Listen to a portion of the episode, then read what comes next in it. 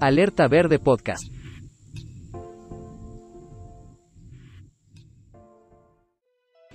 Bienvenidos una vez más a un nuevo episodio de Alerta Verde. Fertilizadoras del océano, mitigadoras del cambio climático y promovedoras de biodiversidad. El rol de los cetáceos es vital para el funcionamiento del ecosistema marino. Hoy, junto a mi persona, Lacey Santana, tendremos la oportunidad de conocer datos importantes sobre el avistamiento de cetáceos. Acompáñanos. ¿Qué debo tomar en cuenta durante el avistamiento de cetáceos? Antes que nada, muchos deben preguntarse qué es un cetáceo. Los cetáceos son un grupo de mamíferos marinos que abarca a las ballenas y a los delfines son animales de gran inteligencia que nadan por las costas de todo el planeta. Es importante señalar, en primer lugar, que los cetáceos no son peces, aunque su cuerpo fusiforme y sus aletas inviten a pensarlo, lo cierto es que tienen pulmones y paren a sus crías como todos los mamíferos.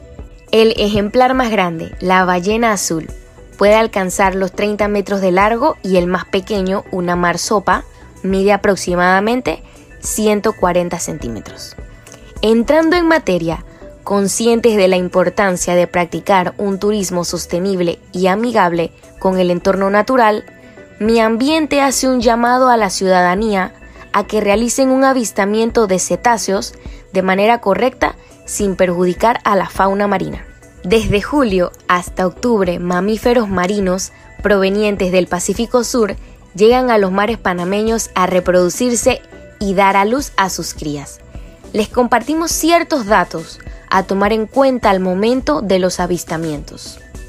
Primero, se prohíbe nadar, bucear o hacer snorkel con tanque o cualquier actividad que implique interactuar con los animales en el hábitat.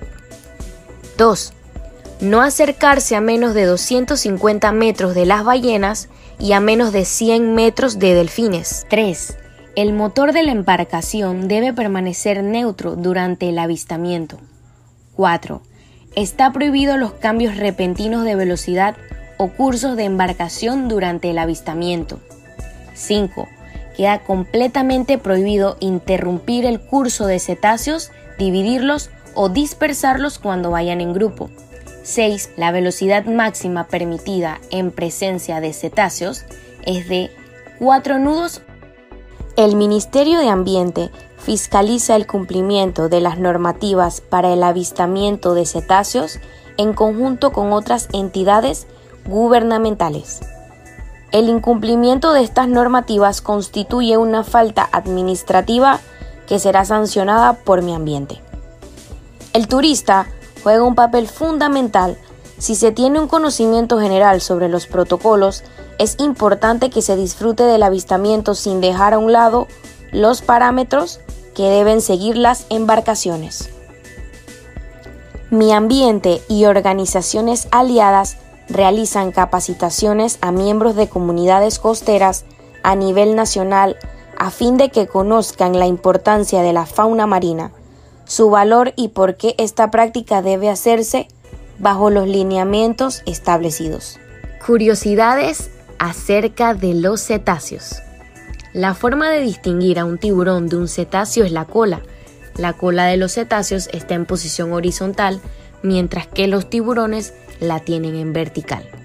El delfín común es uno de los cetáceos más rápidos, capaz de nadar a casi 45 km por hora. El delfín listado puede saltar a una altura de 7 metros, tres veces más la longitud de su cuerpo. Los miembros de un grupo de delfines de diente rugoso salen a respirar de forma sincronizada.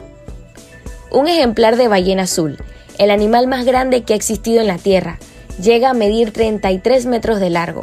Además, puede ingerir de 6 a 8 toneladas diarias de alimento y sus crías necesitan más de 100 litros de leche al día. Abordar un tema tan importante como el de los cetáceos me impresiona. Es una ardua labor la que cumplen las autoridades al instruir a las personas sobre las diferentes formas de cuidar estas especies. Es de suma importancia conservar el ecosistema marino. juega un papel fundamental en nuestro planeta. Alerta Verde Podcast.